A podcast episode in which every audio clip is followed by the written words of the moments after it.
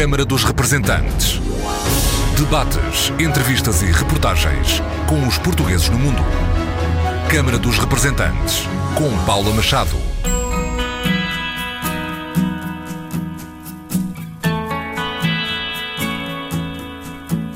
Olá, bem-vindos ao Câmara dos Representantes.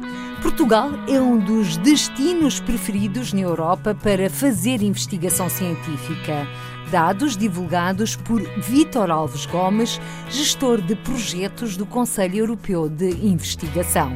E é uma coisa que poucas pessoas sabem, inclusive nós temos estrangeiros que trabalham em Portugal com bolsas da RC. Por exemplo, a Fundação Champalimau e o Instituto Gulbenkian. Espero não estar a esquecer nenhuma outra, se esquece peço desculpa, mas tem estrangeiros que vêm de fora e estão aqui a trabalhar com essas bolsas a fazer um trabalho excelente. Só mencionar um dado. Nos Estados Unidos, quando perguntaram aos cientistas qual é o sítio na Europa que eles gostariam, o sítio preferido para fazer investigação científica na Europa, ao contrário de como pessoa poderia esperar Oxford, Paris ou Londres, não, foi o Instituto São Palimão em Lisboa. Isso, como português, deixa-me muito orgulhoso. Vítor Alves Gomes, que destaca o reconhecimento internacional da ciência que se faz em Portugal, é também presidente da Assembleia Geral da Academia do Bacalhau de Bruxelas. Nasceu em Paris, filho de portugueses de Arcos de Valdevez.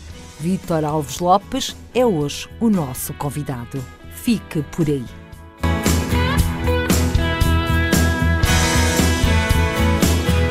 Vítor Alves Gomes, gestor de projetos da Comissão Europeia, mais concretamente do Conselho Europeu de Investigação. Entrou em 2009. Nasceu em França, mas é português de corpo e alma e não tem dupla nacionalidade. Vítor Alves Gomes, licenciado em Línguas e Literaturas Modernas, com mestrado em Estudos Europeus, tem também o brevet de piloto profissional de aviões. Aptidões que o levaram a várias partes do mundo. Moçambique, Angola, Kosovo e agora, e para já, Bélgica, Bruxelas. E é ali, em Bruxelas, que desenvolve a sua atividade como gestor de projetos da Comissão Europeia. Aliás, a sua área de trabalho é um programa Excelência na Ciência, liderado pelo Comissário Europeu, o português Carlos Moedas. Bem-vindo ao Câmara dos Representantes, Vítor Alves Gomes, e vamos começar por este projeto do qual é gestor Excelência na Ciência. Obrigado pelo convite. Excelência na Ciência é uma pequena parte do Horizonte 2020. O Horizonte 2020 é o maior programa a nível mundial, muito superior ao que se faz nos Estados Unidos, e eu trabalho numa pequena parte do Horizonte 2020. Há também as bolsas Marie Curie e outros uh, projetos. Em Portugal, nós temos para já 60 beneficiários, que são investigadores de topo, e também temos, é um bocado menos conhecido, temos muitos cientistas portugueses que estão no exterior e com bolsas uh, da IRC, na Holanda, na Noruega, na, na Itália. Portugal, nós exportamos, uh, entre aspas, vários tipos de imigrantes, incluindo cientistas. E nesse lote de cientistas, muitos têm a dupla nacionalidade. Sim, sobretudo o caso de França, muitos têm dupla nacionalidade, sim. Temos um cientista na Bélgica que também era luso-belga, sim. E como é que se faz a gestão desta excelência na ciência? Como é que se analisam os projetos? Existem áreas prioritárias para a Comissão Europeia? Não, portanto, uh, todas, isto engloba todas as áreas. E como se faz é muito simples. Este projeto são cientistas a escolher outros cientistas. Nós organizamos comitês de avaliação e por cada área temática por exemplo, a economia, temos uma pessoa que se candidate para receber uma bolsa de economia, não serei eu, nem outro colega que trabalha na agência escolheu, serão 14 especialistas vindos de todo o mundo, de uma maneira neutra e muito bem organizadas, que selecionam os melhores candidatos de, possíveis. Nesses requisitos, a ética é fundamental. Exato. Para, para além de passar na parte científica, ter, ter um doutoramento e a experiência necessária e ter um, um projeto que seja de ponta, também tem que cumprir com as questões eh, éticas de respeito pelas normas europeias, eh, proteção de dados eh, e toda uma, uma área de, de, ética que engloba vários, vários componentes. Neste momento, que projetos é que o Vítor Alves Gomes tem em mãos? Portanto, eu um, verifico todo tipo de projetos, desde ciências humanas, ciências da vida ou engenharia. A questão é que eu faço, eu e os meus colegas fazemos uma pré-seleção. Quando há questões mais bicudas, como por exemplo células estaminais eh, ou proteção de dados, aí nós enviamos esses projetos para um comitê de peritos externos e independentes e eles farão então depois uma avaliação mais rigorosa e, em certos casos, inclusive, enviamos uh, os projetos para os Estados-membros. Questões como, por exemplo, células estaminais, uh, efeitos humanos, é o processo de comitologia. Este projeto é desenvolvido no âmbito do Programa Europeu 2020.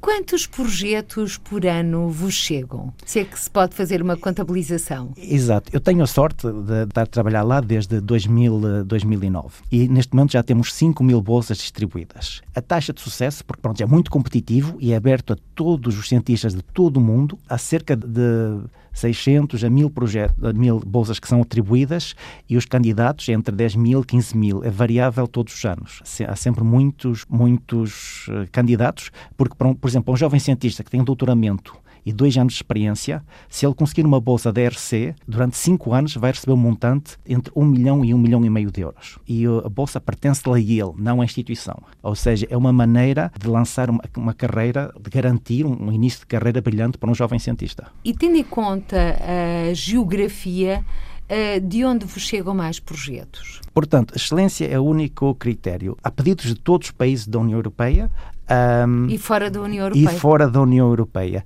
Digamos, por incrível que pareça, mas números são números, um quinto das bolsas vão para o Reino Unido. Por isso, quando ouço a propaganda dizer que nós, nós contribuímos e não recebemos nada, o principal beneficiário dos fundos da ERC, não é um segredo de Estado, é, são números, nem é uma opinião, são factos, é o Reino Unido, um quinto, dos quais vários são portugueses. Aliás, é exatamente no Reino Unido que temos uh, várias associações de jovens cientistas portugueses. Exato, sim, sim, a famosa Associação dos uh, Portugueses com pós-graduação e, e, há vários cientistas que estiveram lá ou ainda estão. Eu, um, inclusive, já falei com vários. Conto uma história engraçada. Eu vi uma senhora, pelo nome dela, perguntei-lhe: Bem, posso falar em português? Sim. E perguntei: Mas onde é que a senhora é? Ah, eu sou de Barcelos. Ela: Conhece Barcelos? Claro que conheço Barcelos, eu sou de Arcos Valdez. E, e, ela tem uma pergunta, não sei se posso. Eu digo, claro que pode. Ela fez uma pergunta sobre as questões de licença de maternidade, eu expliquei tudo e é engraçado. E, mas não é um caso único. Pelo menos diretamente eu já lidei com três cientistas portugueses que estão a trabalhar no, no Reino Unido. Aliás, eh, não sei se era no âmbito deste programa, mas de facto a viver no Reino Unido esteve também o atual Ministro da Educação português, Tiago Brandão. Eu conheço o Tiago através do meu trabalho, o mundo é pequeno, e também pelo facto que ele é de Paredes de Coura. Eu sou dos Arcos O, Arcos de Valdevez, onde Portugal se fez, e o senhor Dr. Tiago Brandão era avaliador da, da REI, ou seja, nós eh, conhecemos através do trabalho, antes de ele ser ministro. Aliás, hum. e o Vítor Alves Gomes também entrou, e é bom que se diga, eh, na Comissão Europeia muito antes de José Manuel Durão Barroso ter sido presidente desta Comissão Europeia e do próprio Carlos Moedas ser comissário europeu. Exato, eu entrei para as instituições europeias no dia 14 de julho do ano 2000, ou seja, não houve nenhum bug. Eu tive sorte com o ano 2000 e, portanto, eu entrei através de um concurso público, nunca tive nenhum posto de cariz eh, político, só como se costuma dizer, um tecnocrata e tive a sorte de trabalhar eh, não diretamente com Durão Barroso e agora trabalho também não diretamente com o Sr. Comissário Carlos Moedas, que, apesar de ser português, posso dizer que está a fazer um excelente trabalho. E o que é que o levou a candidatar-se, tendo em conta que é licenciado em Línguas e Literaturas Modernas, tem mestrado em Estudos Europeus e brevet de piloto profissional? Bem, o que me levou é que não arranjei emprego como piloto profissional de aviões, por isso tinha que fazer alguma coisa para ganhar a vida. E eu, eu em, Moçambique, em Angola e no Kosovo, inicialmente trabalhava para a OIM, Organização Internacional para as Migrações, para um filho de imigrante era um emprego engraçado. Mas no Kosovo, o pilar da União Europeia tinha, oferecia um trabalho mais, mais aliciante. Era uh, capacity building, ou seja, trabalhar com uh, as infraestruturas, a introdução do euro. Era algo assim de mais de, de políticas mais abrangentes do que não só imigração. E por isso eu candidatei-me. Na altura, o, o, representante de Portugal era o senhor embaixador Tanger Correia, que, que, agora está em Doha, e portanto eu fui escolhido e tive a sorte de, de trabalhar no Kosovo até 2002. E que atividade é que desenvolveu no Kosovo? Como é que foi essa experiência? Já nos abriu um pouco o véu, mas... Portanto, a União Europeia ocupava-se da reconstrução, da reabilitação dos serviços públicos, porque o Kosovo, para além da crise humanitária e política, esteve 20 anos sem investimento público, ou seja, tudo que fosse saneamento básico, uh, esgotos, tratamento de águas, reabilitação das casas que tinham sido destruídas e uma parte muito importante que poucas pessoas sabem é que nós introduzimos o euro no Kosovo. O Kosovo e o Montenegro, neste momento, de júri, não são não fazem parte da zona euro, mas de facto fazem. Ou seja, qualquer pessoa que vá a Pristina ou a Podgorica chega lá e paga em euro. É, é, um bocado é engraçado. E como é que foi feita essa introdução do euro? A introdução foi extremamente fácil, porque de facto havia o dinar jugoslavo, de júri havia o, o, dinar jugoslavo, mas de facto toda a gente usava o marco alemão. O marco circulava muito. Um, pronto, muito abertamente em todos os Balcãs. O que nós fizemos foi trazer um avião com euros e levar um avião carregado de marcos de volta para a Alemanha. Apesar do marco circular uh, nos Balcãs, a massa monetária não representava nem sequer 5% do total do marco. Por isso foi, foi extremamente fácil, porque as pessoas já estavam habituadas, ainda por cima o marco era trocar dois por um. E quando se refere a nós, está a referir-se à Comissão Europeia? Sim, sim, claro. Nós, nós o pilar da União Europeia no Kosovo em que também estava incluído o embaixador de Portugal, na altura no Kosovo, o embaixador Tanger Correia. Sim, o senhor embaixador estava em Belgrado, mas representava a Sérvia e uh, o Kosovo na altura fazia parte da Sérvia, sim, e eu conheci-o através de, de, desse trabalho. Depois do Kosovo, o caminho, o destino, é onde está atualmente, Bélgica-Bruxelas.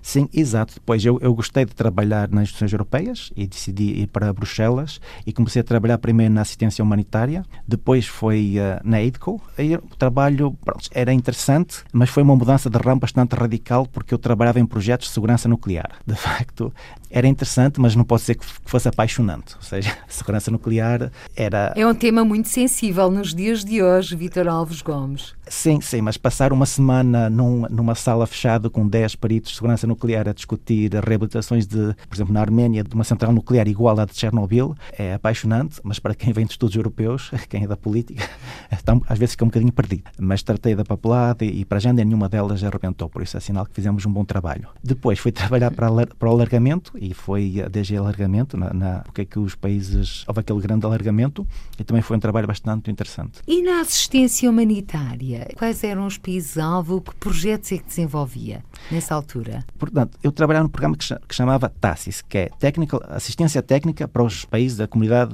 dos Estados Independentes, que é a antiga União Soviética. Ou seja, era sobretudo segurança nuclear, eh, na Arménia, na, na Ucrânia, na Bielorrússia, mas também apoio à sociedade civil, que sinceramente sentia mais à vontade de trabalhar com sociedade civil, questões ambientais, questões do género. São dossiês que eu estava mais à vontade e podia contribuir mais quando era parte da segurança nuclear. O Vitor ia para o terreno? Sim, sim. Eu, na IDCO não, nunca cheguei a ir ao terreno. Tive ofertas para ir a Chernobyl, mas uh, eu, a minha mãe preferia que eu não fosse. é piada, é piada. Mas no DG Alargamento era a pessoa de contacto para o Montenegro e fui muitas vezes ao Montenegro e à Sérvia e foi uma experiência muito, muito interessante. O que é que o marcou nessas deslocações? Quais foram as recordações que trouxe, as memórias mais vivas? O que marcou mais no Montenegro é que a capital do Montenegro tem 20 mil pessoas. É a capital de um país, mas é um pouco Marcos do Alves, a terra dos meus antepassados. É, quando estava lá uma semana, no terceiro ou quarto dia, já toda a gente me tratava por Vítor, por tu, e anda a beber um copo, e é o gajo que está na União Europeia. É assim, é um, é um bocado é, é alucinante, porque é um país, mas são 20 mil pessoas. Aquilo é muito, é muito, muito pequenino. E outro pormenor que poucas pessoas sabem é que os montenegrinos são os europeus mais altos da Europa. É, mais que os holandeses, é provado cientificamente. Ou seja, eu, quando andava em Podgorica, eu era o baixinho lá do sítio. Isso também era uma característica que o diferenciava dos restantes. Sim, sim, claro. Portanto, a Podgorica fica nas montanhas e, e Montenegro, as grandes cidades estão uh, na costa, é a capital administrativa e há poucos turistas. E, obviamente, um, uma pessoa, um, um escurinho de 1,83m uh, dá nas vistas, não é? E colocavam-lhe muitas questões sobre o futuro, sobre a União Europeia. Sentiu que existia preocupação? Sim, Sim, era na altura que Montenegro estava a pedir independência, havia ali questões, uh, eles percebiam perfeitamente que, que, que, precisam da União Europeia e inclusive da NATO, e uh, eles têm essa noção, pronto, não se pode, um país de 300 mil habitantes não pode viver isolado e tem que ter relações não só com, com a Sérvia, mas também com toda, com toda a vizinhança. E, e tem uma infraestrutura muito que, que necessita de fundos europeus e que necessita de mudança e que necessita de turismo. Eu sentia que era muito muito uh, pró-europeus, inclusive a chegaram a oferecer a, a ordem de, de, dos cavaleiros. De... Mas eu, quando falei com o meu chefe, as normas europeias são tão estritas que, que, eu, para receber a grande ordem dos cavaleiros de São Gabriel ou de São Miguel, que ia demorar 5 ou 6 anos antes de, de ser. Um, mas era muito, muito bem recebido no Montenegro. E na Sérvia? A experiência foi idêntica? Sim, sim, também. Eu gostei muito. Eh, eu tinha essa característica, estava no Montenegro e depois ia para a Sérvia. Mas a Sérvia é um bocadinho diferente, são 10 milhões de habitantes, houve os bombardeamentos da NATO, ao conflito do Kosovo, não é? que na altura ainda era recente, e eu tinha, eu tinha trabalhado no Kosovo, mas sempre, sempre fui bem recebido. Mas eh, lá está, a Belgrado é uma cidade diferente, é uma cidade de 3 milhões de habitantes. Belgrado é como Lisboa e eh, Podgorica é como Marcos Valdevez. São dois mundos completamente uh, diferentes. Sendo que, por exemplo, no caso da Sérvia do Kosovo, uh, também se deparava com muita destruição. Sim, sim. Eu vi a destruição causada uh, pela guerra civil no Kosovo e também vi a destruição causada pela NATO em Belgrado. Eu, a primeira vez que eu fui um, a Belgrado, eu fui pedir um, um, visto ao Ministério dos Negócios Estrangeiros. Em frente ao Ministério dos Negócios Estrangeiros estava o prédio que foi bombardeado pela NATO, completamente uh, destruído. Era uma situação um bocadinho sui generis, mas eu fui muito bem recebido porque o senhor embaixador Tanger Correia tinha-me recomendado e, um, e fui dos estrangeiros uh, a ir a Belgrado. Como é que se sentiu ao ver aquela destruição? eu, como é que é dizer, começando pelo fim, ainda bem que a guerra acabou nos Balcãs, porque a guerra foi horrível. O pessoal costuma dizer, ah, mas quem são os maus, quem são os bons, quem são... Ah, nos Balcãs é tudo muito cinzento. Uma coisa é certa, muita gente morreu, Houve o, conflito na Bósnia, depois o conflito no Kosovo, houve outros vários conflitos e é pena porque não, hum, não solucionaram nada. A parte positiva é que já temos uma década de paz. A, a Sérvia uh, neste momento está mais estável, tem desenvolvimento económico, a Croácia está na União Europeia, a Eslovénia também. Ou seja, eu acho que hum, estamos no bom caminho, mas a guerra foi terrível. Eu estive em todo o lado no Kosovo, havia muitas casas incendiadas, fábricas destruídas, uh, muito ódio, muito muito ódio. Ainda bem que, que acabou. E tendo em conta que a guerra acabou nos Balcãs, que já pertence ao passado. Hoje em dia uh, está na Bélgica, já o dissemos, à frente destes projetos, é gestor da Comissão Europeia no Conselho Europeu de Investigação. Excelência na ciência, já falamos um pouco deste projeto, mas voltando ao mesmo, porque quem nos está a escutar pode estar interessado em candidatar-se, o que é que deve fazer? Exato, toda a informação está online e também a Fundação para a Ciência e Tecnologia presta toda a informação e, e fazem um excelente trabalho de divulgação. Resumindo, a pessoa, o, começando pelos jovens, um jovem tem que ter um doutoramento e dois anos de experiência pós-doutoramento, entre dois e sete anos, e então aplica, uh, pode-se candidatar ao que nós chamamos os starters, ou seja, as bolsas para iniciantes. Depois temos outra bolsa que é os consolidators, que é entre os 5 e os 7 anos, e depois temos os advanced. Portugal é um país que temos um, uma taxa de sucesso muito boa e, uh, e temos muitos candidatos e candidatos de qualidade. E é uma coisa que poucas pessoas sabem, inclusive nós temos estrangeiros que trabalham em Portugal com bolsas da RC. Não quero criar hum, invejas, mas, por exemplo, a Fundação Champalimau e o Instituto Gulbenkian, espero não estar a esquecer nenhuma outra, se esqueço peço desculpa, mas também não posso conhecê-los todos, têm estrangeiros que vêm de fora estão aqui a trabalhar com essas bolsas a fazer um trabalho excelente. Só mencionar um dado. Nos Estados Unidos, quando perguntaram aos cientistas qual é o sítio na Europa que eles gostariam, o sítio preferido para fazer investigação científica na Europa, ao contrário de como a pessoa poderia esperar Oxford, Paris ou Londres, não. Foi o Instituto São Palimão em Lisboa. Isso, como português, deixa-me muito orgulhoso. Portanto, existe um reconhecimento internacional. Existe um reconhecimento internacional. Portugal faz ciência, Portugal faz boa ciência. Temos o Instituto 3B em Braga, que é um Instituto de Excelência a nível europeu. Há pouco tempo tivemos duas bolsas Consolidators em Braga. Existe, às vezes, uma pessoa, ah, sobretudo os mídias, estão mais focados na, nas más notícias, mas também há boas notícias há muita e boa investigação científica em Portugal e há gente com muita categoria em Portugal e fora de Portugal. Mas muitas vezes não nos chega essa informação. Porquê? Eh, seremos muito modestos ou não estamos de facto ainda preparados para as boas notícias? Eu acho que somos uh, muito modestos sobretudo os cientistas, estão tão focados no trabalho deles que muitas vezes são modestos e não comunicam tanto como deveriam de comunicar. Ficam pela academia. A falar entre os seus pares e não dão a conhecer o trabalho que desenvolvem. Exato, exato. E depois há aquele complexo de, de, inferioridade, não é? Quando eu digo que em Braga se faz investigação científica de nível europeu, eles dizem, ah, pois tu dizes isso porque tu és de Arcos Valvez e de Braga. Digo, não, isto não é regionalismo, isto é realismo e uh, os investimentos vão chegar a 100 milhões de euros. Para além disso, nós temos o Instituto de Nanotecnologias. Há muita coisa positiva que se faz em Portugal e Portugal tem futuro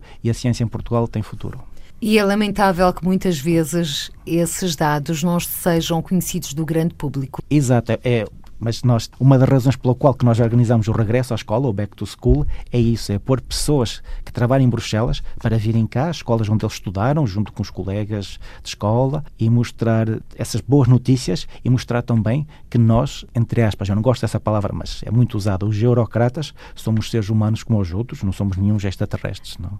Nós hoje não temos um extraterrestre como convidado, temos apenas um eurocrata. Explique-nos então a essência deste projeto Back to Home que o levou inclusive à sua escola. Foi a minha escola em Braga, que eu estudei em Braga até, em escola até aos 14 e depois estive no Colégio Dom Diogo Souza, um colégio em regime de, regime de internato, até o 12 O Back to School começou na presença alemã e a ideia é enviar um, as pessoas que trabalham nas instituições de regresso à sua escola secundária às suas regiões que é para mostrar um, um, rosto mais humano, mais próximo das pessoas. Se vai um comissário a Braga ou Arcos Valdevez, as pessoas vão dizer, pronto, é o senhor comissário. Quando eu estou em Arcos Valdevez ou em Braga, eu sou o colega que estou no liceu, eu sou a pessoa que é o filho do, do, de um agricultor, que é bastante, o meu avô era bastante conhecido, sou a pessoa, a mensagem é mais fácil de, de comunicar e de mostrar que a Europa está mais próxima, sendo nós, os, os pequeninos, entre aspas. E sendo o Vítor filho de emigrantes, Exato, eu sou filho de imigrantes com muito orgulho. O meu pai e a minha mãe são imigrantes em França, são ambos arcos valvês, mas eu cresci com os meus avós, ou seja, os meus pais pensavam em regressar e eu cresci com os meus avós. Mas nasceu em França? Mas nasci em França, Onde? Sim, sim.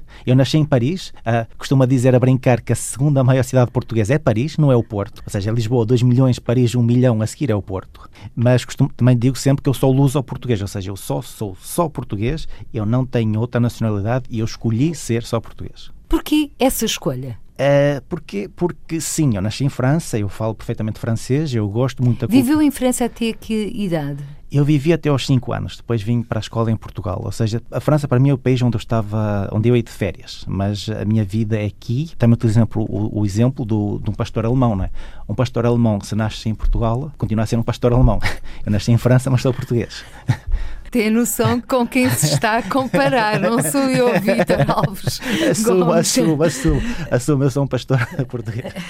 Vítor Alves Gomes, sendo português do corpo e alma, como fiz questão de referir no início, não tendo a dupla nacionalidade, sei que também participa ativamente, se é que assim se pode dizer, sim, sim. na parte política e cívica além fronteiras, nomeadamente na Bélgica, ou seja, exerce sempre o seu direito de voto quando lhe é permitido. Exato, exato. Eu participo ativamente no mundo associativo, no mundo comunitário e voto sempre. Eu, eu eh, sempre que posso voto e acho que todas as pessoas devem participar. Neste caso, vamos olhar a forma de votação dos portugueses residentes no estrangeiro. Neste momento, a Assembleia da República está a debater o voto eletrónico. Quando se fala no voto eletrónico, existe existem duas dimensões: o voto eletrónico presencial ou o voto eletrónico à distância. Ah, sendo que o voto eletrónico presencial, em princípio, também não irá resolver o cerne da questão no que se refere às eleições que obrigam a presença do eleitor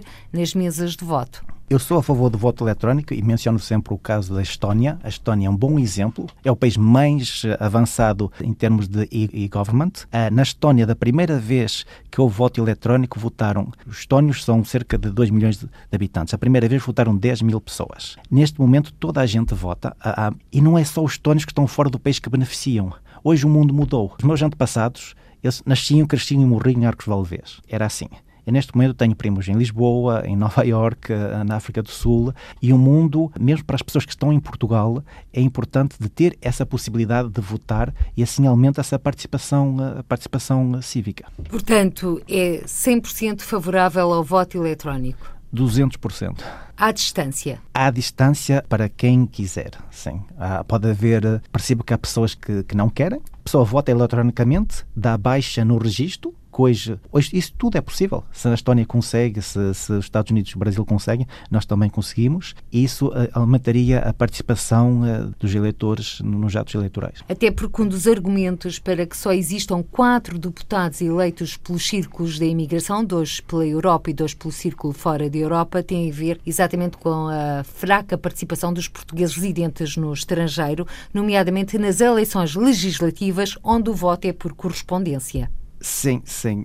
A participação é fraca, mas também não há muitos sítios onde as pessoas, como muitas vezes, deviam votar mais. É, é, verdade. Mas se houver voto eletrónico, se a pessoa não, estiver à espera do envelope que chega e depois vai, e muitas vezes chega tarde e a morada é errada, se a pessoa puder votar como faz, como trata da sua conta bancária, tenho certeza que a participação vai aumentar. Vítor Alves Lopes, sente que atualmente os portugueses de cá, e nomeadamente os diferentes governos, já olham para os portugueses de lá de outra forma? Ou ainda sente o estigma do imigrante? Eu tenho a sorte de ser de cá e de lá, ou seja, eu tenho um pé em cada lado, por isso sinto-me à vontade para falar. Mas, de facto, ainda há um estigma. Nós somos 15 milhões, não somos 10 eh, milhões, e, de facto, eh, acho que ainda não reconhecemos que os, os nossos imigrantes, para além de serem embaixadores culturais, são também atores económicos. E é extremamente importante o papel desempenhado pelas nossas comunidades na promoção das pequenas eh, e médias empresas, mesmo na exportação, no, no dito mercado da, da, da, saudade, que hoje é mercado da qualidade. Em Bruxelas nós temos café português em restaurantes portugueses, mas também em restaurantes italianos, em restaurantes de outras nacionalidades, e essa dimensão ainda não é muito reconhecida, mas as coisas estão a melhorar. Há que reconhecer que há 15 anos era muito estranho que um político fosse lá fora e falasse com as comunidades, ficava pelas embaixadas. Hoje tem que reconhecer, e não tem problema nenhum reconhecer, que os últimos governos uh, estão mais próximos às comunidades do que estavam uh, nos últimos 20 anos. Inclusive, também os funcionários da Comissão Europeia, através deste programa Back to School ou Back to Home, também se começam a aproximar mais dos seus próprios eleitores e de quem representam.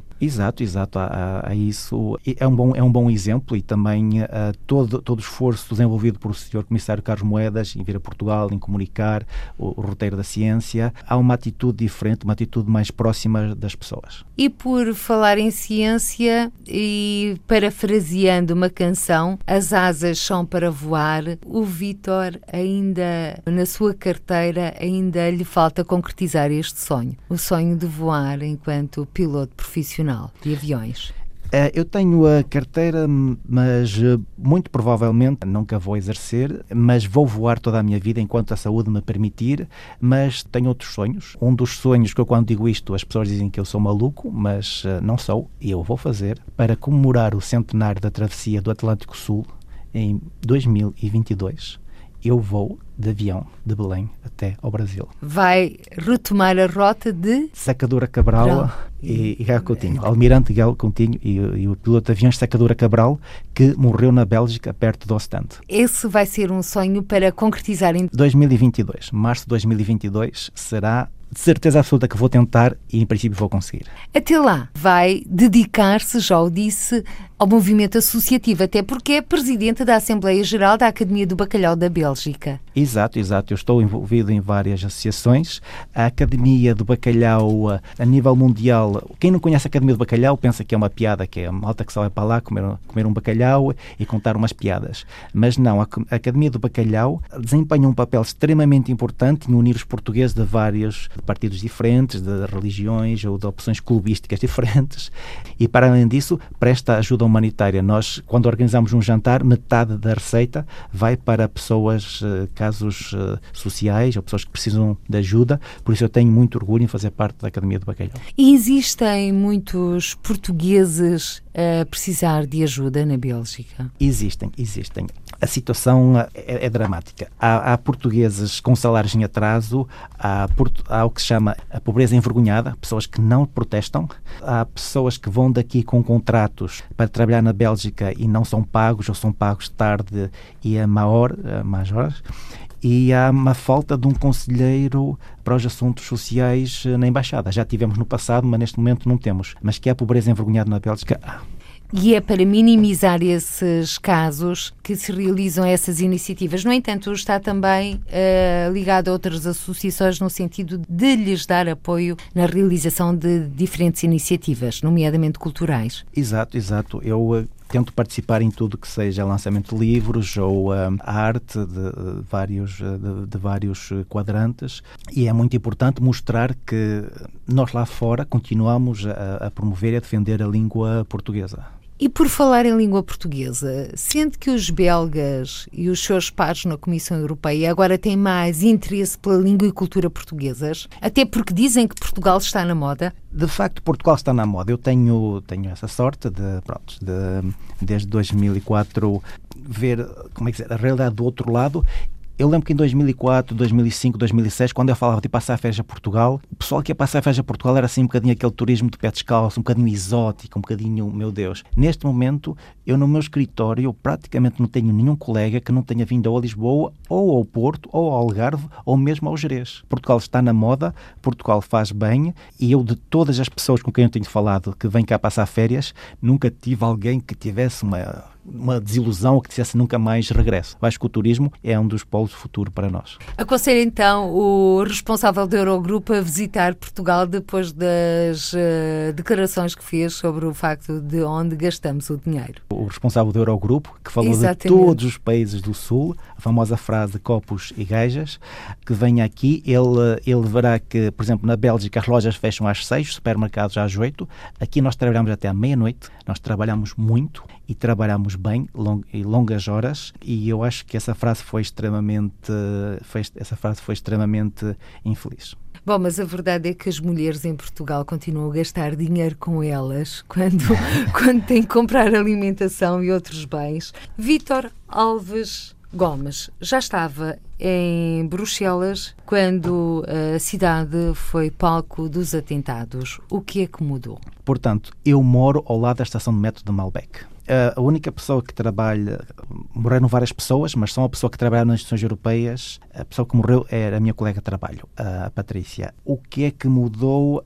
Eu diria que hum, mudou para pior a cidade tornou-se mais cinzenta e pronto, eu vivi cinco anos em África, mas para mim é um bocadinho estranho num país europeu ver tanques de guerra e ver soldados como trilhadoras. Eu fui militar, não sou antimilitarista, cumpri o meu serviço militar obrigatório, ou seja, não sou antimilitarista de maneira nenhuma, mas é um bocadinho estranho. A pessoa está no supermercado e à frente está um polícia e atrás está um militar. Vamos com uma, uma lata de coca É um ambiente que não estávamos habituados e se a cidade antes era já bastante cinzenta, porque as nuvens na Bélgica estão por cima da nossa cabeça, não, é? não ficam lá em cima, descem cá para baixo, a cidade ainda se tornou mais cinzenta. Quando sai de casa, pensa que ao virar da esquina pode acontecer um outro atentado?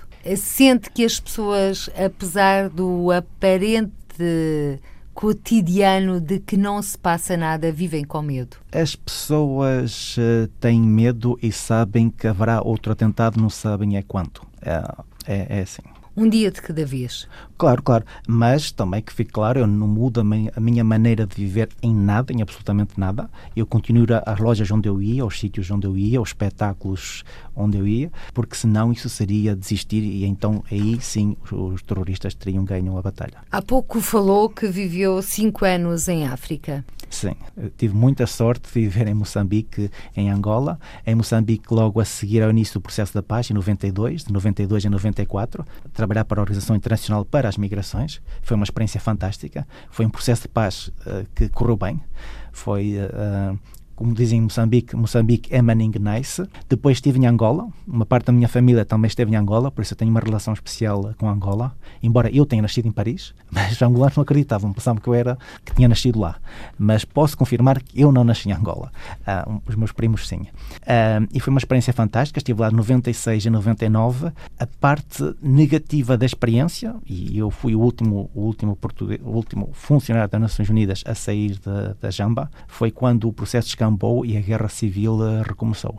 Isso foi, uh, foi bastante duro. E quando há guerra civil, não se pode falar nos bons e nos maus, como acontece nos filmes? A guerra civil, a parte boa é o fim. Uh, o início, o meio é, é, muito, muito negativo. Trouxe muita destruição, trouxe, trouxe, trouxe muita desgraça para muita gente e fico extremamente feliz que, que ela tenha acabado. Sobretudo porque o Vítor Alves Lopes também já sentiu essa angústia das populações, eh, quer em Angola, Moçambique e também no Kosovo ou seja, por onde passou, sentiu esse rasto de destruição do que é a guerra. Sim, eu, ah, uma parte da minha família esteve em Nova Lisboa, que chama o Ambo, e a primeira vez que eu entrei um, no Ambo, aquilo parecia Stalingrado. Não havia um só prédio que não estivesse esburacado, inclusive mesmo a igreja Santo António estava destruída, e o que me chocou mais ainda é que mesmo no cemitério aquilo estava, estava tudo partido. É, é, é uma visão de, de horror. E todas as famílias tinham pessoas que morreram, a guerra nunca é uma solução. E no Kosovo, a mesma coisa. É extremamente hum, deprimente chegar a uma, a uma, aldeia e todas as casas foram incendiadas. Sejam elas sejam as casas de kosovares ou, ou, de sérvios ou de bosniacos ou, ou da minoria judaica. Uh, é extremamente triste quando chega a, essa, esse, a facto. Agora, não falando em guerra, porque é um país que está em paz, mas onde os atentados continuam, França onde uh, vivem os seus pais, em Paris. Portanto, os, os meus pais uh, estão, estão em vias de regressar a Portugal. Eu acho que estão cá, estão lá, não é? Como é a história de muitos imigrantes. Uh, mas é extremamente triste porque eu, eu cresci perto do Bataclan, onde naquele, no que na altura era um bairro popular. Um, e um, é extremamente deprimente quando uma pessoa sabe que há esses, esses atentados e, e é a mesma coisa como, como em Bruxelas. Uma pessoa andar na rua e ver militares na rua é extremamente triste e espero que, que se encontrem soluções e que, e que o terrorismo acabe porque não eh, terrorismo não resolve nada. Como é que acompanhou a situação do Bataclan sabendo que os seus pais estavam ali ao lado? Eu, um, pronto, falámos ao telefone uh, e, um, e, sabia que os meus pais, ou, ou, aquele tipo de música não é o tipo de concerto que os meus pais geralmente frequentam, não é? os meus pais preferem Tony Carreira do que os Dead Eagles, não sei o que mais, mas indiretamente conheci amigos de amigos que estavam lá e foi, foi, foi, extremamente, foi extremamente duro porque nós não estamos habituados, para nós a, a música, a, um concerto, é, uma, é, é, alegria, não é tristeza, é, é celebrar a vida, não é, não é celebrar a morte. Foi, é muito, foi, foi muito triste. Ou seja, Vítor Alves Lopes, o mundo está a mudar. Hoje, com um autocarro, com uma carrinha, como já aconteceu, por exemplo, em França também, no sul de França, em Londres, em Berlim, sim, sim, o mundo está a mudar, o, o terrorismo é um fenómeno uh, global, mas também temos que ver o lado positivo a Guerra Fria acabou, ou seja, não era que Dantes fosse um paraíso. Uh, no século XIX tivemos o terrorismo de, de tipo anarquista, tivemos terrorismo uh, de, de, tipo etnonacionalista em várias partes uh, da Europa e eu estou convencido que esta vaga de terrorismo também um dia fará parte da história. Daqui a uns 20, 30 anos poderemos rir-nos e dizer, mas que é que estas pessoas queriam. É um otimista nato. Sou, sou, sou muito otimista e a prova é que eu quando nasci, né, eu nasci em França, filho de imigrante, havia fronteiras. Uh, se... Os seus pais foram assalto? O meu pai demorou 10 dias para chegar à França e depois levou a minha, a minha mãe a salto também. Ou seja, assim, os meus pais foram a salto em condições eh, bastante difíceis.